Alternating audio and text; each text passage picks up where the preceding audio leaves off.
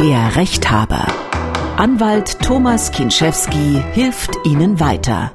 Homeoffice-Pflicht entfällt zum 1. Juli. Kann ich als Arbeitnehmer trotzdem auf Homeoffice bestehen? Dann reicht beim Erben ein beglaubigtes Testament oder muss immer ein Erbschein ausgestellt werden? Dann, wie vererbt man ein Einfamilienhaus gerecht an drei Kinder? Außerdem sind Klauseln eines über 40 Jahre alten Mietvertrages heute noch gültig?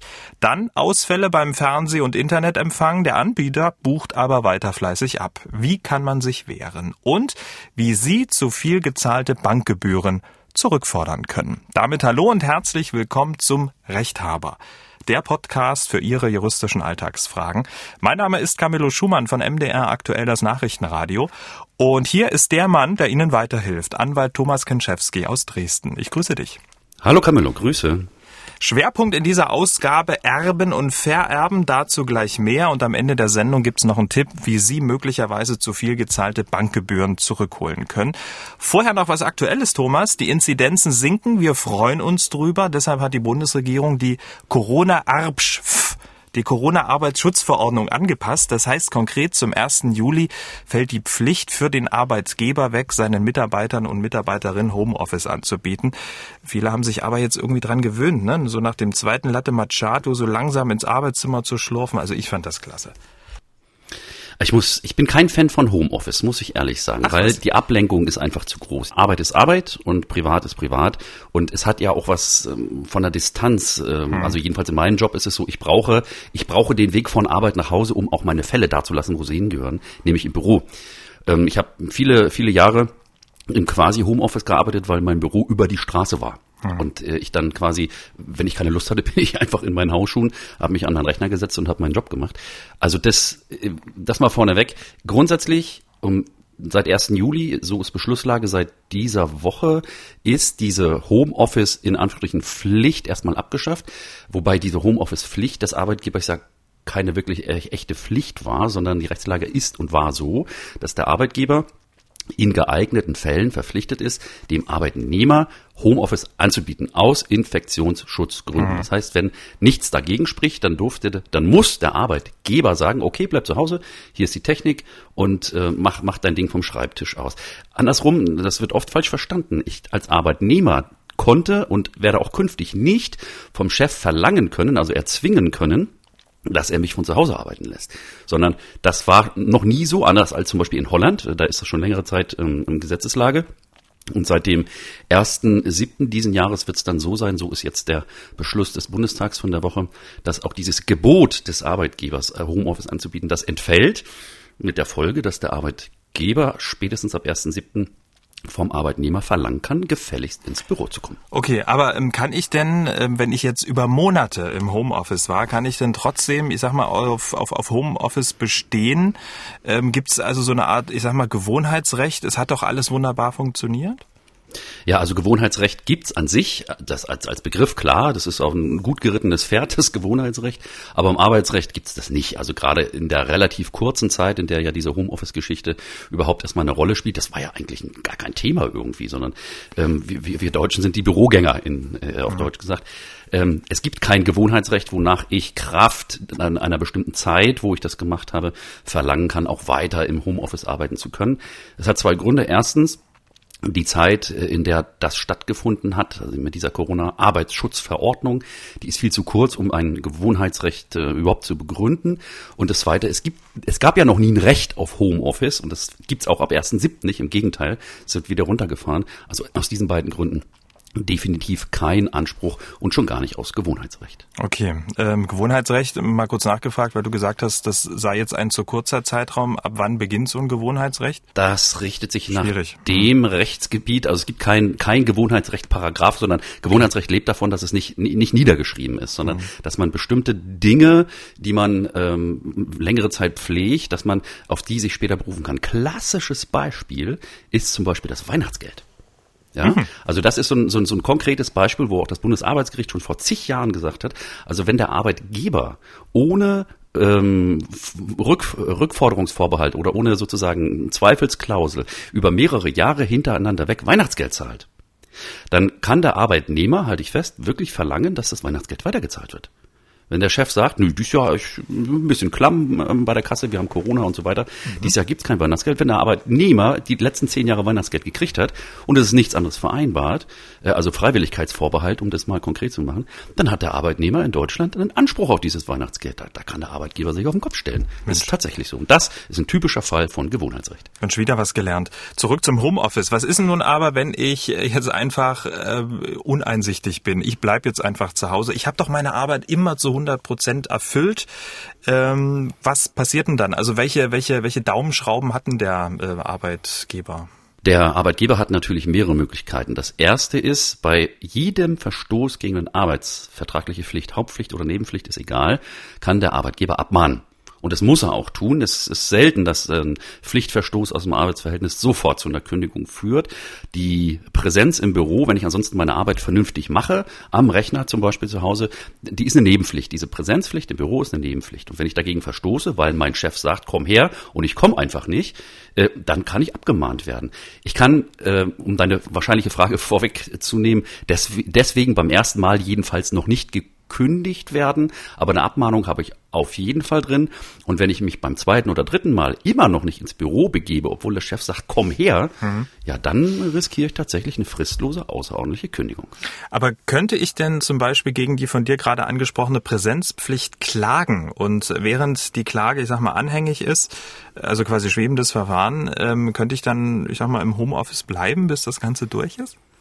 Naja, das Risiko, dass ich hinten runterfalle, das ist meins als Arbeitnehmer. Ich kann gegen alles klagen. In Deutschland, wenn ich klagen will, dann kann ich klagen. Das ist mir frei, freigestellt. Aber äh, die Erfolgsaussichten einer Klage auf äh, Recht auf Homeoffice, die ist gleich null, weil es nämlich keinen Anspruch gibt. Und äh, wenn ich dann während der Zeit, in der diese Klage läuft, also sozusagen festzustellen, dass ich mhm. berechtigt bin, im Homeoffice zu arbeiten, in dieser Zeit sollte ich höchst vorsorglich, um nicht noch eine gesonderte Kündigungsgrund äh, zu schaffen, sollte ich mm, unter Vorbehalt oder unter Protest zumindest mal im, im Büro sein, um mich hinterher nicht noch deswegen angreifbar zu machen und der Chef dann vielleicht sogar einen neuen Kündigungsgrund durch mich geliefert bekommt. Okay, wie ist denn das eigentlich, ähm, wenn ich sowieso wenig Kontakt jetzt zu meinem Chef, zu meinem Arbeitgeber habe? Ich sitze schon seit Monaten im Homeoffice. Jetzt ist der 1. Juli vorbei. Ähm, die erste Juliwoche, die zweite Juliwoche. Der Arbeitgeber hat sich jetzt nicht dazu geäußert, hat mich jetzt nicht zurück ins Büro gepfiffen. Ähm, muss ich dann nachfragen? Ist er in der, in der Bringschuld, mir das zu sagen oder wie läuft das? Nö, also wenn es mir, wenn's mir gefällt im Homeoffice und der Chef sagt nichts, mhm. dann lässt das so weiterlaufen wie bisher. Es ist ja nicht die Pflicht des Chefs, seit erst ab 1.7. dann das Homeoffice zu gewährleisten, sondern aus dieser Pflicht, bei geeigneten Fällen das Homeoffice anzubieten, wird ein Recht, also ein bisschen weniger als eine Pflicht des Arbeitgebers, Homeoffice äh, zu dulden und zu gestatten. Ja, und wenn wir weitermachen wie bisher und die Arbeit funktioniert und der Chef sagt nichts, dann kann ich einfach die Klappe halten und kann mhm. sagen, okay, ich freue mich, ich nehme meinen Morgenkaffee am heimischen Schreibtisch ein und ähm, sag mal, darf auf meine eigene Toilette gehen. Ähm, aber da kann ich, kann ich, sollte ich einfach mal kein Problem machen, wo keins ist, sondern einfach weiterarbeiten, gut arbeiten und äh, der Chef damit zufrieden ist. Manchmal hilft auch einfach nur, sich miteinander zu vertragen und miteinander zu sprechen. Hm. Aber ähm, wie ist denn das zum Beispiel? Könnte der Arbeitgeber jetzt sagen, alle, die geimpft sind, kommen zurück, alle, die nicht geimpft sind, bleiben im Homeoffice? Also kann der, kann der, kann der sowas ähm, verlangen? Mm, ja, das, äh, ja, grundsätzlich ist das natürlich ein, das kommt darauf an, in welcher Branche man arbeitet. Aber grundsätzlich darf der Chef aus sachgerechten Gründen natürlich selektieren, wer im Büro sein darf oder nicht. Er muss allerdings, wenn dann, alle gleich behandeln. Ansonsten verstößt er wieder gegen dieses berühmte allgemeine Gleichbehandlungsgesetz. Aber der Chef darf momentan aus eigenem Ermessen sagen, du bleibst im Homeoffice, wenn du da bist. Und ähm, der äh, Arbeitnehmer, der davon betroffen ist, der muss natürlich fragen, aus welchem Grunde, das muss der Chef natürlich auch begründen. Mhm. Aber grundsätzlich, äh, es gibt dort zwischen Geimpften, Genesenen und diese berühmten 3Gs, ja, äh, die, da, da darf man sachfremde, äh, sachgerechte Erwägungen darf man anstellen. Äh, allerdings muss das auf Nachfrage auch begründet werden. Ganz kurz noch nachgefragt. Ähm, die Zahlen sind ja jetzt im Keller. Das ist total großartig. Wir können unser Leben wieder führen. Aber wie ist denn das, wenn im, im, im Herbst die vierte Welle kommt? Kann, und ich sehe schon, ah, okay, die Infektionszahlen steigen. Ich bleib mal lieber zu Hause. Ähm, geht das oder muss ich warten, bis wieder der Gesetzgeber ähm, schwerfällig in Gang kommt? Um die Frage zu beantworten, ich mag den Teufel nicht an die Wand malen, aber ich glaube, wir sind noch nicht fertig mit Corona und wir werden auch in diesem Jahr noch das, was viele prophezeien, wahrscheinlich so oder ähnlich erleben. Die Verordnungslage, Kraft, äh, Beschluss des Bundestages diese Woche ist nicht das letzte Wort, sondern ich bin mir sicher, dass äh, je nachdem, wie die Inzidenzen sich entwickeln, spätestens nach der Sommerpause, wenn also viele Wissenschaftler wieder viele schlaue äh, Sachen sagen, auch der Bundestag auf den äh, Plan natürlich kommt und sich überlegt, machen wir das mit der Corona-Arbeitsschutzverordnung so weiter oder ziehen wir die Schrauben wieder an? Die Möglichkeit hat der Bundestag und ich sage, aufgrund des extremen öffentlichen Interesses an dem Thema wird auch kurzfristig von Seiten der Regierung reagiert, wenn es denn ähm, notwendig werden sollte. Ein Problem in Anführungsstrichen könnte werden, wir befinden uns im Wahljahr bekanntlich, und äh, die Zeit, in der hier prophezeit wird, dass wir neue Probleme kriegen, fällt genau in diese äh, Wahlkampf in Klammern Zeit und mhm. mal gucken. Manchmal ist es so in den vergangenen Jahren auch schon so gewesen, dass die, die Politik für eine Weile handlungsunfähig war, insbesondere wenn unmittelbar kurz vor oder nach den Wahlen äh, wir uns befanden, vor allem wenn Koalitionsverhandlungen geführt werden, dann gab es schon Phasen, muss man so sagen, dass unsere Bundesregierung beschlussunfähig faktisch äh, für eine Weile gewesen ist. Wir sind gespannt, wie sich's entwickelt. Fakt ist, dass das jetzt erstmal ein paar aktuelle Informationen waren, wie wir zum äh, Thema ab 1. Juli Wegfall ähm, der Pflicht der Arbeitgeber zum Homeoffice umgehen. Vielen Dank. Kommen wir zum ersten Fall. Schwerpunkt in dieser Sendung, ich habe es ja gesagt, Erben und Vererben. Das sind in der Regel ja immer sehr komplexe und auch sehr individuelle Probleme. Wir versuchen so gut es geht, Tipps für das persönliche Problem zu geben und so Grundsätzliches unseren Hörerinnen und Hörern mit auf den Weg zu geben. Dafür eignet sich dieser Fall von Franziska sehr gut. Franziska hat uns eine WhatsApp-Sprachnachricht geschickt an die 0172 6380 789. Im Fall von Franziska geht es äh, um ein Erbe. Es gibt ein Testament prima. Könnte man meinen, da kann das Geld ja überwiesen werden. Nix da. Die Sparkasse stellt sich quer. Sie verlangt nämlich einen Erbschein. Ohne Erbschein keine Kohle. Nun hat Franziska folgende Frage. Kann die Sparkassen einen Erbschein verlangen, wenn vom Nachlassgericht ein beglaubigtes Testament für alle Erben und Nacherben vorliegt mit dem Vermerk Erbnachweis zu ihrer Verwendung? Das Verlangen des Erbscheines, das hatte weitreichende Folgen und Kosten. Durch den Erbschein musste das Nachlassgericht alle Erben im Grundbuch eintragen, weil ein Haus mit vererbt wurde, obwohl im Testament eindeutig eine Person benannt war. Kosten des Erbscheins 700 Euro etwa. Danach mussten alle Erben zum Notar sich wieder austragen lassen, bis auf einen, dem das Haus gehören sollte. Kosten circa 600 Euro. Das Grundbuch umschreiben auf eine Person die Rechnung, die steht noch aus. Ist die Sparkasse berechtigt, einen Erbschein zu verlangen, wenn bereits diese beglaubigten Abschriften mit dem entsprechenden Vermerk vom Nachlassgericht vorliegen? Tja, konkrete Frage. Wie schätzt du diesen Fall ein? Die erste Frage lautet, handelt es sich um ein notariell beglaubigtes Testament? Das ist die Frage aller Fragen, weil der Notar äh, mit seinem äh, Kraft seines Amtes Testamente mit öffentlichem Glauben errichten und beurkunden kann. Das hat zur Folge, wenn ein notarielles Testament vorliegt, so ist dieses Notartestament im Zusammenhang mit dem gerichtlichen Eröffnungsprotokoll, also das Nachlassgericht macht das Testament auf, ein Beamter schreibt nieder, ich habe es geöffnet am Uhrzeit auf die Minute genau und folgendes wurde festgestellt. Das notarielle Testament plus das Eröffnungsprotokoll ersetzt den Erbschein. Das ist die Frage, die Antwort an Franziska. Die Sparkasse ist bei einem notariellen Testament, was förmlich eröffnet wurde, nicht berechtigt, hier neben noch einen extra Erbschein zu verlangen. Allerdings stellen sich bei der Franziska hinsichtlich des Hauses bei mir noch ein paar, ein paar andere Fragen, auf die wir vielleicht noch eingehen können. Genau, ähm, mach mal gleich. Ähm, möglicherweise hat es eben kein Notar beglaubigt. Ähm, dann ist die Sparkasse auf der richtigen Seite und muss den Erbschein verlangen, oder? Richtig. Sie, sie darf sogar gar nicht auszahlen. Wenn es mhm. kein notariell beglaubigtes und eröffnetes Testament ist, dann muss die Sparkasse zum Schutze ihrer übrigen Kunden, also auch aus Sorgfalt gegenüber der, der Kundschaft, muss sie einen Erbschein verlangen. Ansonsten macht sie sich strafbar und haftbar zumindest mal ähm, und darf also da nicht auskehren. Egal wie, äh, wenn alles nichts hilft, äh, im Zweifel klagen gegen die Sparkasse mit oder ohne Testament und oder Erbschein. Und im, im, im Laufe des Verfahrens wird dann geklärt, ob die Auszahlungsvoraussetzungen mit diesem Testament oder nur mit dem Erbschein vorliegen. Okay, hier im konkreten Fall geht es ja um Geld, ne, was die Sparkasse erstmal zurückhält, weil sie eben den Erbschein haben will. Haben wir jetzt äh, gerade durchdekliniert. Jetzt hast du gesagt, und das hat Franziska ja auch in so einem Nebensatz erwähnt, es ging ja noch um eine Immobilie.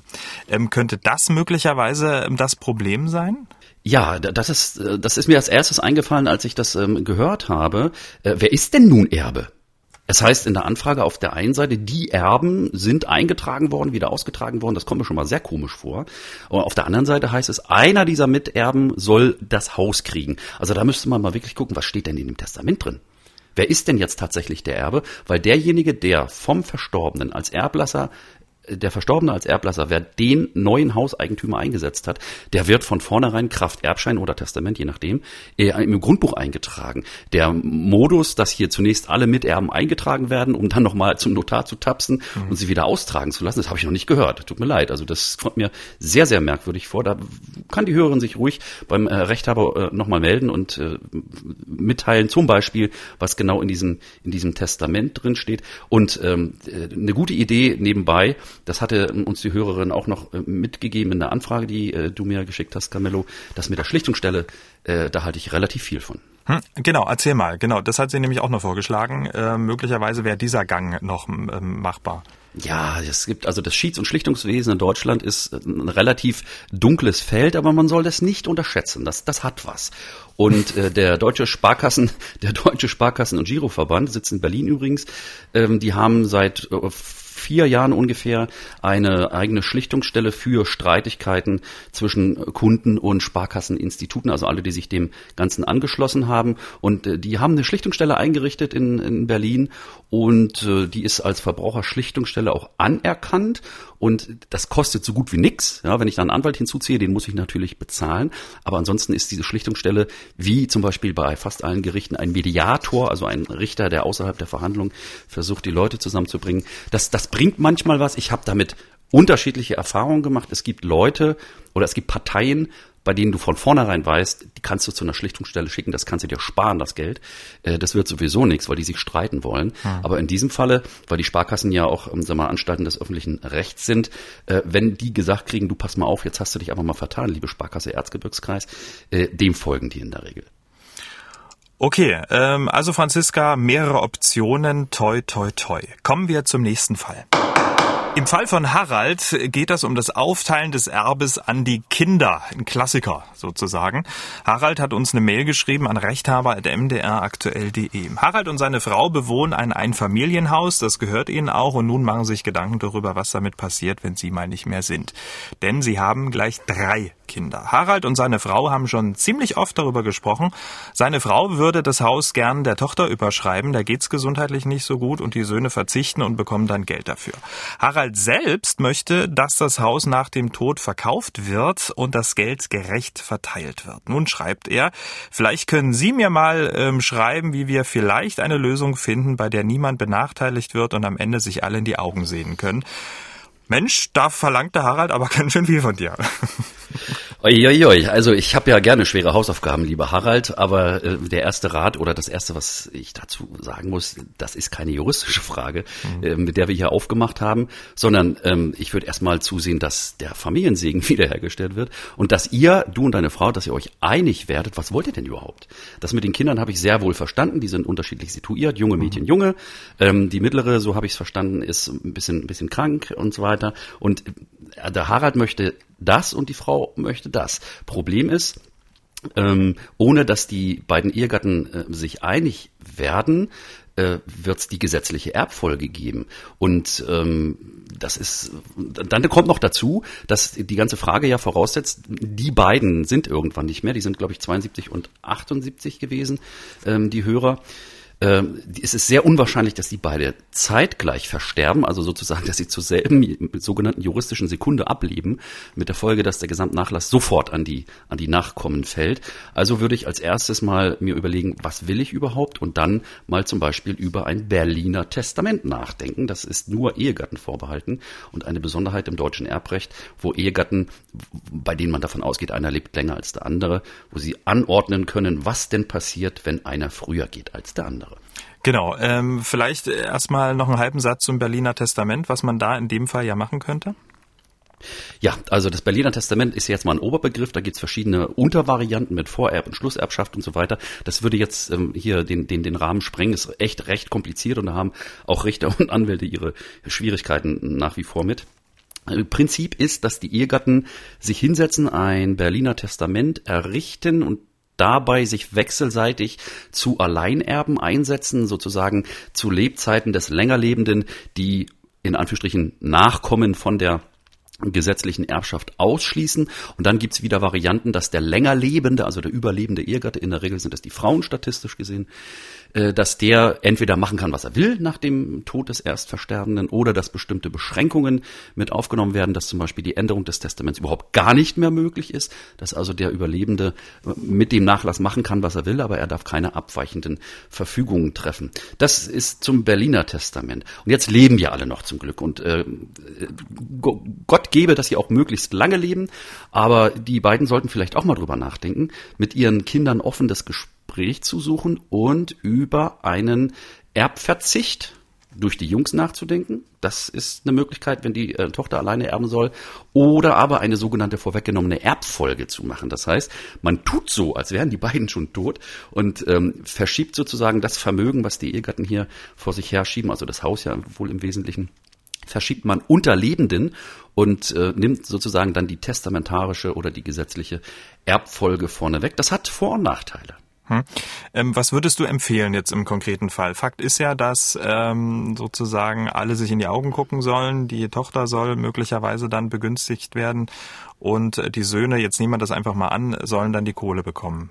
Genau das kann man äh, beim Notar vereinbaren. Man kann, man muss zum Notar dafür, für so, eine, für so einen Erbvertrag. Man kann die Jungs abfinden und kann sagen, ihr kriegt eine Summe X und das Haus, so wie es steht und liegt, soll an äh, eure Schwester gehen. Das kann man machen. Ähm, das hat sogar steuerliche Vorteile, also erbschaftssteuerliche Vorteile sogar. Mhm. Man kann auch zum Beispiel, wenn das Haus dann übertragen wird auf die Tochter, äh, die beiden müssen ja noch irgendwo leben. Also die beiden äh, Rentner hier, unsere Erblasser, ähm, und die, wie gesagt, je nachdem, wie lange sie noch vorhaben zu leben, müssen sie auch irgendwo wohnen. Und für diesen Fall macht man das so, dass man zum Beispiel eine Immobilie, also das berühmte Eigenheim, wenn man das schon vorneweg einem der Kinder vermacht, dass man sagt, aber solange wie einer von uns die Augen auf hat, möchten wir hier bitte wohnen bleiben. Und das nennt man dingliches Wohnrecht. Und das wird im Grundbuch eingetragen. Und wenn man dieses sogenannte dingliche Wohnrecht äh, bestellt zugunsten des, des Veräußerers, also hier der Ehegatten, der, der, der Eltern, dann dürfen die so lange, wie sie leben, unbeschränkt auf dem äh, auf der Immobilie sitzen und dort wohnen und äh, schalten und walten. Und erst wenn der letztverstorbene tatsächlich unter der Erde ist, dann darf mhm. die Tochter das Haus in Besitz nehmen, also einziehen physisch und äh, dann sozusagen sich als Eigentümer auch verhalten. Hm. Das war sozusagen diese Variante. Wie wäre denn sozusagen, wenn sich alle jetzt nicht so richtig einigen können? Ne? Die streiten sich da weiter und der Harald und seine Frau und die Kinder und ach na ja und eigentlich will man da gar nicht drüber reden. Stichwort gesetzliche Erbfolge. Ganz kurz, wie wäre es denn, wenn sie sich nicht einigen vorher? Ganz klar, die Frau kriegt die Hälfte. Also nehmen wir mal an, der Mann stirbt zuerst. Ne? Ähm, nach Alter und Statistik ist sehr wahrscheinlich, dass der Harald vor seiner Frau geht. Dann würde insgesamt die Frau vom Gesamtnachlass die Hälfte bekommen und auf alle Kinder würde die weitere Hälfte zu gleichen Teilen nach Köpfen verteilt. Das heißt, die Kinder würden ein Sechstel kriegen und die Frau ein Halb. Und das würde sogar so laufen, dass wenn sie kein Testament machen oder sich nicht anderweitig einigen, dass die sogar in, dann als Erbengemeinschaft im Grundbuch stehen würden. Also wenn der Harald das Zeitliche segnet, würde die Frau ähm, ihr hälftiges Eigentum an der Immobilie äh, behalten und nach Harald sozusagen also nach Haralds Miteigentumsanteil, der würde zwischen den Kindern und seiner Frau nochmal aufgeteilt. Das heißt, die Frau würde die Hälfte von Haralds hälftigem Anteil kriegen. Sie würde also zu drei Viertel Miteigentümer und die Kinder zu Kopfteilen äh, für den Rest. Kompliziert, tut mir leid, ist aber so. Ich kann den Leuten nur raten, Mensch, einigt euch, macht ein Grillerchen, Kiste Bier auf den Tisch und manchmal löst sich das dann von alleine. Oder Kiste Wasser. Ähm, prima, dann drücken wir der Familie von Harald äh, die Daumen, dass sie sich einigen können. Kommen wir zum nächsten Fall. Das ist jetzt ein bisschen komplexer. Der Walter hat uns eine E-Mail geschrieben an rechthaber.mdraktuell.de. Ich lese mal ganz langsam vor. Es geht um ein Grundstück seines Großvaters. Sein Großvater kam 1946 im KZ Buchenwald ums Leben. Im Zuge der Erstellung der Erbscheine hat der Walter die Änderung der Grundbucheintragung am zuständigen Amtsgericht beantragt. Walter schreibt, dies ist jetzt nur noch eine Frage der Zeit, wann ich und meine drei Geschwister im Grundbuch stehen. Zu dem Grundstück hat sich jahrzehntelang eine Nichte unberechtigt als Eigentümerin ausgegeben und Pachtzins erhalten. Nach dem Tod der Nichte hat eine Verwandte diesen Zustand fortgeführt. Ich habe mit Bekanntwerden, dass dieses Grundstück mir und meinen Geschwistern gehört, mit der Frau Kontakt aufgenommen. Hierbei ist es zu Auseinandersetzung gekommen. Sie erklärt, dass sie das Grundstück von der Nichte meines Großvaters geerbt hat und gegen eine Rückforderung von Pachterträgen meinerseits mich gegebenenfalls verklagen will. Ja, was kann ich tun? Können ich und meine Geschwister selbst Klage gegen die Frau einreichen? Ui, Thomas, ich musste mir diesen Fall mehrfach durchlesen, bis ich verstanden habe, worum es eigentlich geht. Wie ging es dir dabei? Ich habe aufmerksam zugehört und kann dir nur sagen, Ach Mensch, äh, Walter, äh, das ist nicht so einfach. Äh, da würde ich erstmal ein paar, ein paar Dinge vorab klären. Erstens, wenn der Großvater wirklich im Grundbuch steht, dann ist das das Allerwichtigste. Ansonsten hätte nämlich, Achtung, Ersitzung eintreten können. Was für ein Ding? Können wir gleich noch drüber reden. Ersitzung.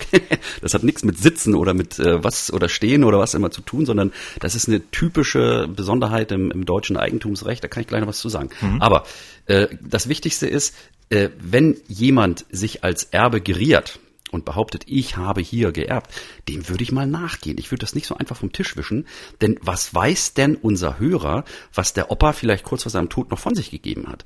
Und ob die Nichte nicht wirklich tatsächlich irgendwie ohne Kenntnis ähm, des Hörers Walter äh, Erbin geworden ist. Mhm.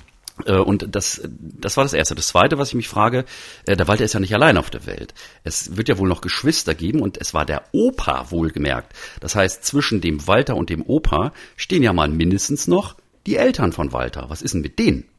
Mhm. Leben die noch? Haben die vielleicht ähm, noch mitgeerbt? Das heißt, so wie ich den Hörer verstehe, wird der Opa, warum auch immer und wie auch immer, den Walter über seine Eltern hinweg als Erbe eingesetzt haben. Das, ähm, das müssen wir, das müssen wir noch klären. Und ähm, wenn dann jemand äh, daherkommt und äh, sagt, das ist meins und jahrzehntelang, ist ja wirklich so 60, 70, 80 Jahre oder wie lange das ja dann wohl schon gehen muss, äh, dann muss man natürlich dem Ganzen wirklich nachgehen und Achtung, Achtung, Verjährungsfrist muss man auch beachten. Äh, seine Frage lautete ja, kann ich selbst Klage gegen diese Frau Rose, wohl aus Frankfurt war das, ähm, einreichen? Das kann er gerne machen, aber jahrzehntelang zurückwirken geht das nicht. Okay. Was wäre so, um das erstmal ganz grob zu ordnen, wir wollen es auch gar nicht megamäßig ausweiten, weil es auch sehr komplex ist und viele offene Fragen sind. Was wären so, so die ersten zwei, drei Schritte, die du dem Walter jetzt erstmal ähm, raten würdest? Ich gehe davon aus, dass der Walter Kraft seine Anfrage hier bei uns äh, beim Rechthaber äh, einen Grundbuchauszug hat. Das Aha. heißt, er braucht einen aktuellen Grundbuchauszug. Ohne den würde ich überhaupt nichts machen. Ich muss schauen, wer steht in Abteilung 1, das, ist, das sind die Eigentumsverhältnisse, äh, wer, wer steht da wirklich drin und aus welchem Grunde ist derjenige dort eingetragen. Das Zweite, äh, ist, ich muss meinen, meine Rechtsnachfolge, also mein Nachlass, mein, mein Erbe, muss ich da tun. Ich muss im Zweifel hier meinen Erbschein beantragen um zu, um zu schauen, ob ich dann nachträglich nach 70, 80 Jahren hier noch ins, ins Grundbuch hineinkomme weil der Großvater ja wiederum selbst durch nicht ganz klare Verfügung von äh, wem auch immer mhm. äh, Eigentümer geworden ist. Zwischen dem zwischen dem äh, Walter und der Nichte respektive der der Nachfolgerin besteht ein sogenanntes Eigentümer-Besitzer-Verhältnis. Und dieses, äh, das ist, das klingelt bei Jurastudenten sofort im zweiten Semester im Zivilrecht. Das ist ein Zauberwort in der, in der, im, im bürgerlichen Recht. Das heißt, wenn jemand auf etwas sitzt, was ihm nicht gehört und mit diesem etwas Dinge macht, die ihm nicht zustehen, dann muss er das, was er daraus bekommt, herausgeben. Jetzt mal ganz einfach gesagt. Und da muss der Walter sich natürlich an die, an die Dame halten, aber das Problem wird wahrscheinlich sein, dass äh, rückwirkend alles äh, drei Jahre und älter wohl hm. verjährt ist.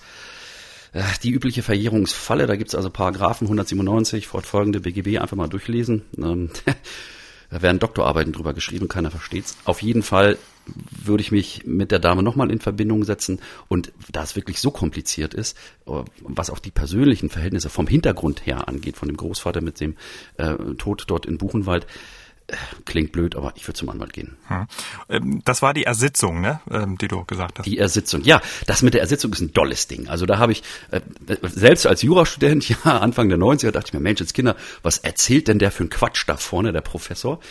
Und Ersitzung bedeutet, ähm, ich kann tatsächlich Eigentum an einem Grundstück in Deutschland ersitzen. Mhm. Und das kommt nicht von ungefähr. Du musst dir das so vorstellen. Voraussetzung ist erstens, ich bin 30 Jahre lang fälschlicherweise im Grundbuch als Eigentümer eingetragen. Also eine Fehleintragung. Und wenn ich diese 30 Jahre lang ununterbrochen das Grundstück tatsächlich in Besitz hatte, also ich bin dort gewohnt, auf Deutsch gesagt, ja, mhm. dann werde ich zum Eigentümer. Also auch wenn ich nie wirksam Eigentümer geworden bin. Das ist Ersitzung. Ja. Ich habe den Hörer so verstanden, dass ununterbrochen, äh, äh spätestens seit seinem Tod in Buchenwald 46, der Opa im Grundbuch stand. Und wenn der Opa im Grundbuch stand, ist Ersitzung für den tatsächlichen Nutzer ausgeschlossen. Sondern es braucht diese Kombination aus Grundbuch als öffentlicher Glaube plus tatsächliche Verfügungsgewalt, also tatsächliche Nutzung, Rasenmähen und, mhm. und so weiter und so fort. Äh, wenn das beides zusammenkommt, plus 30 Jahre und ein Tag, dann habe ich es ersessen. Wenn die Frauen nie im Grundbuch standen, ist Ersitzung ausgeschlossen. Prima, das war unser kleiner Schwerpunkt zum Thema Erben und Vererben. Komplex genug. Äh, vielen, vielen Dank und dem Walter drücken wir die Daumen. Kommen wir zum nächsten Fall. Die Gertrud hat uns eine WhatsApp-Sprachnachricht geschickt. Bisschen schwer zu verstehen, aber nicht ganz unwichtig. Sie hat diese WhatsApp-Sprachnachricht geschickt an die 0172 6380 789. Die Gertrud ist Rentnerin, ging aber weiter voll arbeiten, seit diesem Jahr in Teilzeit. Doch nun hat sie ein Problem mit ihrem Arbeitgeber. Da hören wir alle mal ganz genau hin. Nun habe ich eine Reha bekommen von der Rentenversicherung eine dreiwöchige Reha und für diese Zeit zahlt mir mein Arbeitgeber kein Entgelt. Meine Frage diesbezüglich ist es rechtens und welche Rechte habe ich? Muss ich für diese Zeit meine Überstunden abbauen? Denn eine Krankschreibung für diese Zeit fände mein Arbeitgeber auch nicht so. Der hat schon gesagt, ich soll ja nicht mit einer Krankschreibung kommen. Ich hätte eh keinen Anspruch da. Ich hätte die Rente bekommen. Gertrud, wenn du das nächste Mal anrufst, einfach das Taschentuch äh, vom Hörer nehmen. Ähm, also ganz kurz, ne? Ähm, sie hat sie hat eine Reha äh, bekommen ähm, und von der Rentenversicherung drei Wochen ist ja toll. Nur der Arbeitgeber sagt, nö, ich zahle ja kein Entgelt. Ist der Arbeitgeber im Recht oder ähm, die Gertrud? Gertrud ist im Recht. Ah. Also, man muss unterscheiden, also das mit diesem, mit diesem Krankenschein und so weiter, das, das ist Schattenboxen, was die da machen. Eine medizinisch verordnete Reha mit einer ärztlichen Anordnung plus einer Bestätigung von der Rehabilitationsstelle kommt einer Krankschreibung gleich. Das heißt, die Gertrud braucht überhaupt keinen, keinen Krankenschein, sondern sie kann sagen, pass auf, ich habe eine Reha. Und das kommt einer Krankschreibung gleich. Und jetzt äh, die Frage, wenn ich in Rente stehe, in Vollzeit Altersrente, habe ich für die Zeit, in der ich in dieser Reha bin, einen Anspruch auf Entgeltfortzahlung. Das heißt, die berühmten sechs Wochen, nachdem also die Reha beginnt, in der muss mein Arbeitgeber mir, als wenn ich krank wäre, mit Beinbruch im Krankenhaus läge, muss er mir Entgeltfortzahlung leisten, weil ich damit ganz normal unter das Entgeltfortzahlungsgesetz falle. Es wird häufig verwechselt mit Krankengeld. Das Krankengeld ist das, was man nach den sechs Wochen kriegt. Und da sieht's bei den Rentnern schon ein bisschen anders aus. Ach so, erzähl mal. Ja, ja, also die, ähm, also der normale Arbeitnehmer hat, auch wenn er Vollrente bezieht, Anspruch auf Lohnfortzahlung, weil dieser Lohn ja sozusagen als soziale Abfederung ähm, für diese sechs Wochen maximal weiter gezahlt werden soll. Aber wenn äh, der Rentner Krankengeld bekommt, dann würden sozusagen die Vollzeit-Altersrente und das Krankengeld, die, die werden sozial als soziales Absicherungsinstrument gleichgestellt. Und äh, wenn es sich nicht um entgangenes Arbeitseinkommen handelt, sondern um Krankengeld, dann wird die, das Krankengeld entweder ganz ausgeschlossen oder gekürzt. Und deswegen gilt der Grundsatz, wenn Krankengeld bezogen wird, bezogen werden könnte und gleichzeitig eine Rente bewilligt ist, dann schließt das den Krankengeldanspruch aus. Voraussetzung übrigens für diese Entgeltvorzahlung, das noch ähm, hinten dran, ist, dass auch tatsächlich Beiträge zur Krankenversicherung gezahlt werden, damit der Arbeitgeber sozusagen, das ist ja eine, Vorausleistung in die Solidargemeinschaft, äh, dass der Arbeitnehmer zulasten sozusagen auch des Arbeitgebers, der sich an den Kosten beteiligt, für diese sechs Wochen ähm, sich da absichert.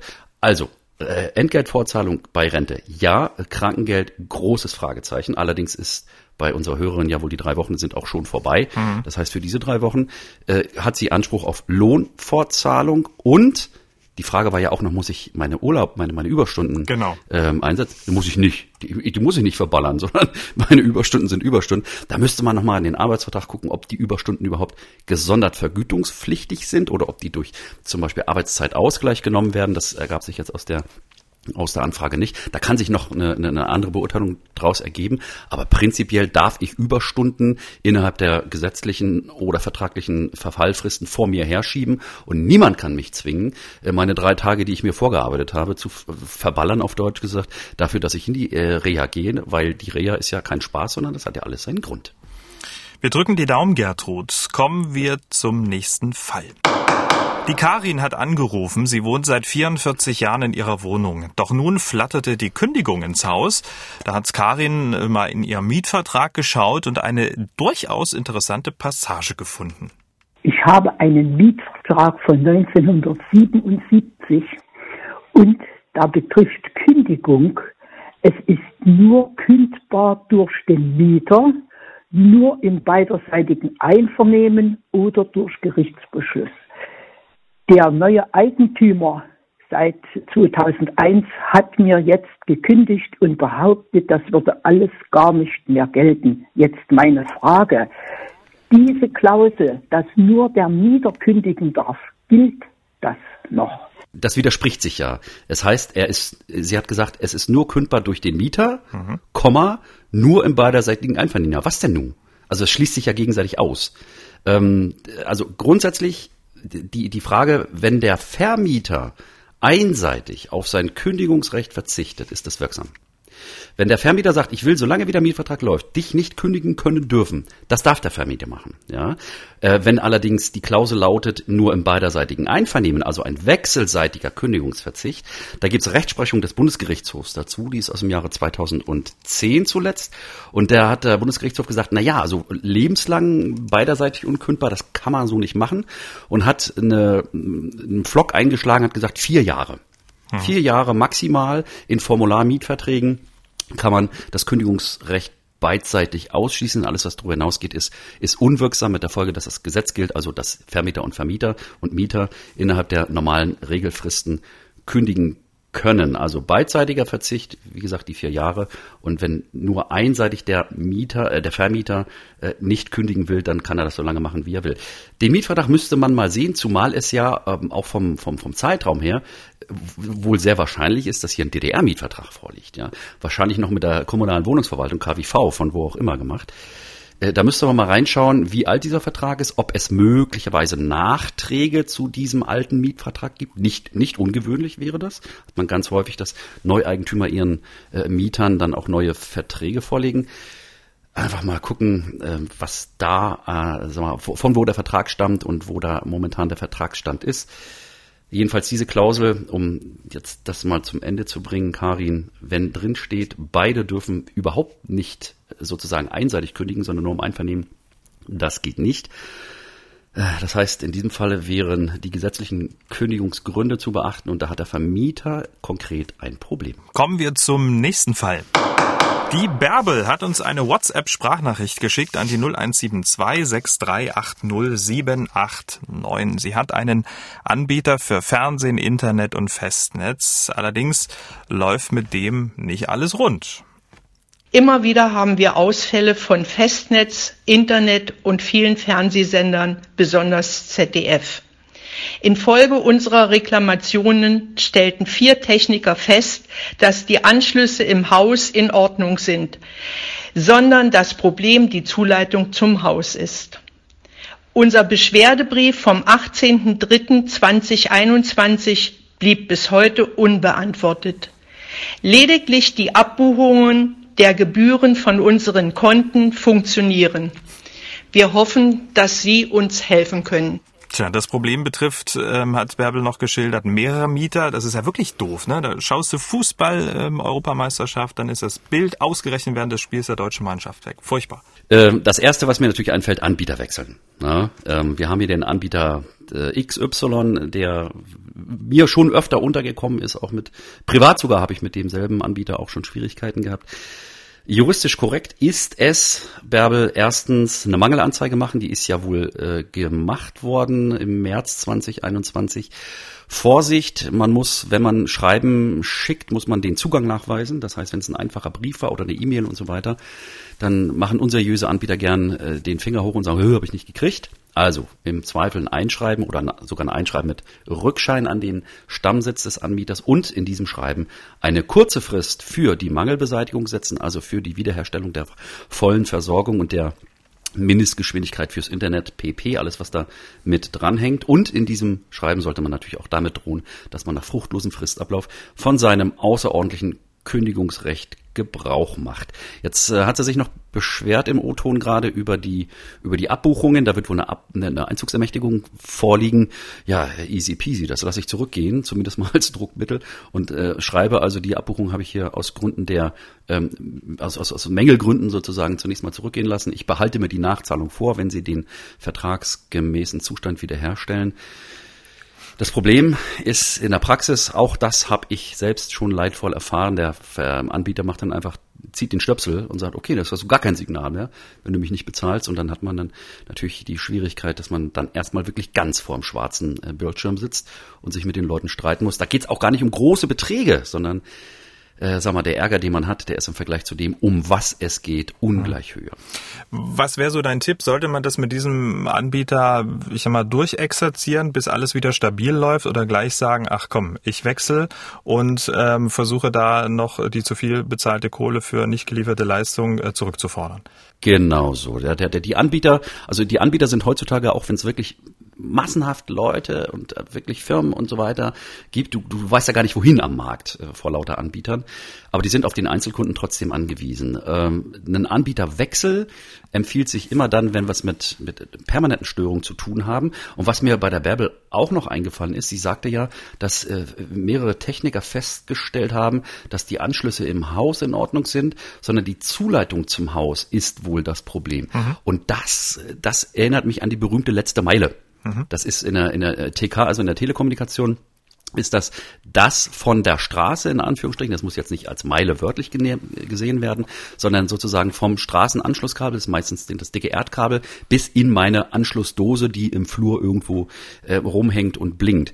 Äh, wenn da Störungen vorliegen, dann kann möglicherweise auch der Anbieter gar nichts dafür, sondern diese berühmte letzte Meile ist immer derjenige, der mich dann sozusagen mit dem Signal versorgt. Da müsste sie nochmal gucken, wer denn für diesen, für diesen unmittelbaren Hausanschluss zuständig ist und ähm, unabhängig von von allen Streitereien mit dem äh, Anbieter von äh, Telefon und Internet und so weiter, mit dem Vermieter mal in Verbindung setzen, mit der Hausverwaltung und mal fragen, ob möglicherweise ähm, da Schwierigkeiten bestehen, denn sie ist ja wohl nicht alleine, wenn ich das richtig verstanden habe, sondern mehrere Betroffene äh, in dem Haus haben dasselbe Problem, was für ein technisches Problem unmittelbar von der Straße zur Haustür spricht und äh, vielleicht sogar der, der Anbieter sogar schuldlos an der Geschichte ist. Hm, ja, aber möglicherweise dann, weil das eben so ist, auch ein Anbieterwechsel nichts bringt, weil dann der neue Anbieter vor demselben technischen Problem steht.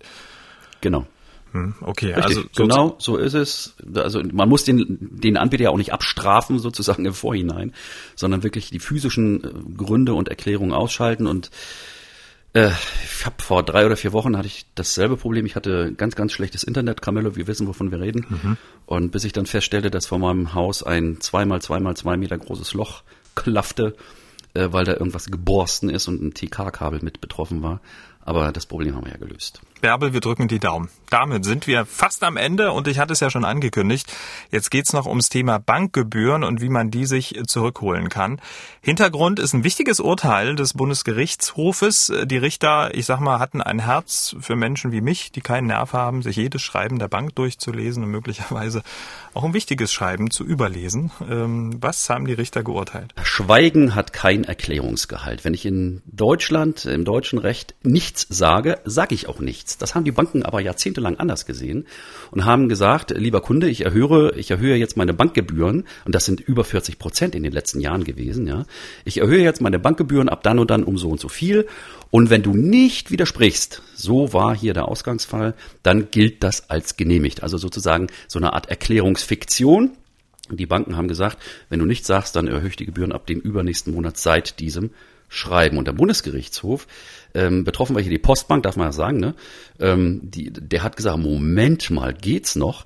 Äh, das, das, das funktioniert nicht, sondern ihr müsst ausdrücklich äh, euren Kunden mitteilen, äh, dass äh, da eine Gebührenerhöhung ansteht und ohne ausdrückliche Zustimmung dürft ihr diese erhöhten Gebühren nicht verlangen. Und on top, und das war das eigentliche, das mhm. eigentliche Problem, jetzt müssen die Kunden nämlich aktiv werden, weil da geht's um unter Umständen Milliarden, die auf die Bankenwirtschaft zukommen, rückwirkend Erstattung von überhöhten Bankgebühren. Was kann ich denn jetzt erstmal tun als möglicherweise Betroffener? Naja, also der, der Betroffene muss, muss was tun. Also sich hinsetzen und warten, dass das Geld erstattet wird, das wird nicht stattfinden.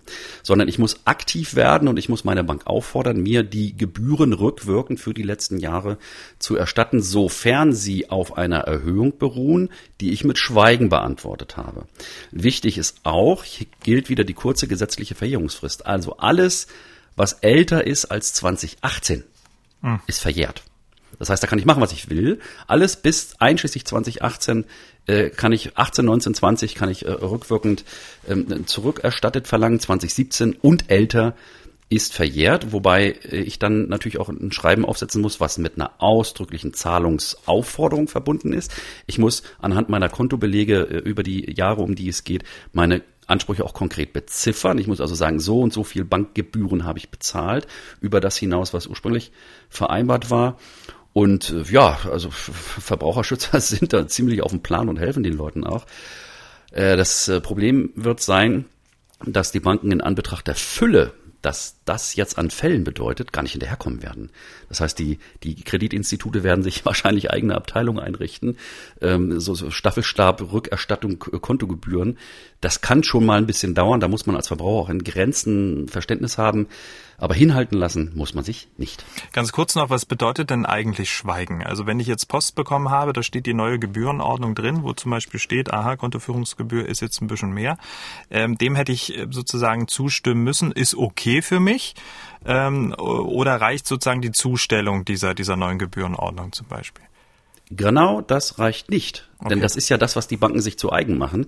Die äh, rechnen mit genau dem faulen Kunden, der den Briefkasten aufmacht. So wie mich. Und sagt, äh, schon wieder, ja, schon wieder eine Bankengebührenerhöhung äh, war, komm, Ablage P. So. Genau. Und äh, genau das hat der Bundesgerichtshof jetzt gerade gezogen und hat gesagt, Moment mal, äh, die verdienen Milliarden, Milliarden sind's wirklich, äh, damit, dass die Leute nichts tun. Und das kann nicht sein. Äh, und deswegen hieß es jetzt in den, das Grundsatzurteil ist ja schon ein bisschen älter und jetzt hat man eben die Urteilsgründe. Mhm. Die habe ich mir noch angeguckt, bevor wir hier ähm, unsere Sendung machen. Und da heißt es ausdrücklich, es kann nicht sein, dass man in diesem Umfang weit, weit über die allgemeine Preissteigerung hinaus äh, Gebühren sozusagen den Kunden aufdrückt, in der Annahme, dass neun von zehn Kunden aus purer Faulheit einfach die Klappe halten und den Brief wegschmeißen und sagen, naja, komm, die drei Mark, die machen mich nicht arm. Aber drei Mark mal 18 Millionen, das rechnen wir hoch. Damit sind wir am Ende von Ausgabe 12, der Rechthaber. Vielen Dank, Thomas. Wir hören uns dann in zwei Wochen wieder. Dann geht es unter anderem ums Thema Grundstücke. Zum Beispiel, was tun, wenn ein gekauftes Grundstück falsch vermessen wurde oder es Probleme mit dem Wegerecht gibt. Bis dahin. Dasselbe. Ich freue mich drauf, Camillo. Danke dir und bis in zwei Wochen. Haben auch Sie ein Problem? Dann schreiben Sie uns an rechthaber.mdraktuell.de oder senden Sie eine WhatsApp-Sprachnachricht an den Rechthaber. Die Nummer 0172 6380 789. Der Rechthaber erscheint zweimal im Monat auf mdraktuell.de, in der ARD Audiothek und überall, wo es Podcasts gibt.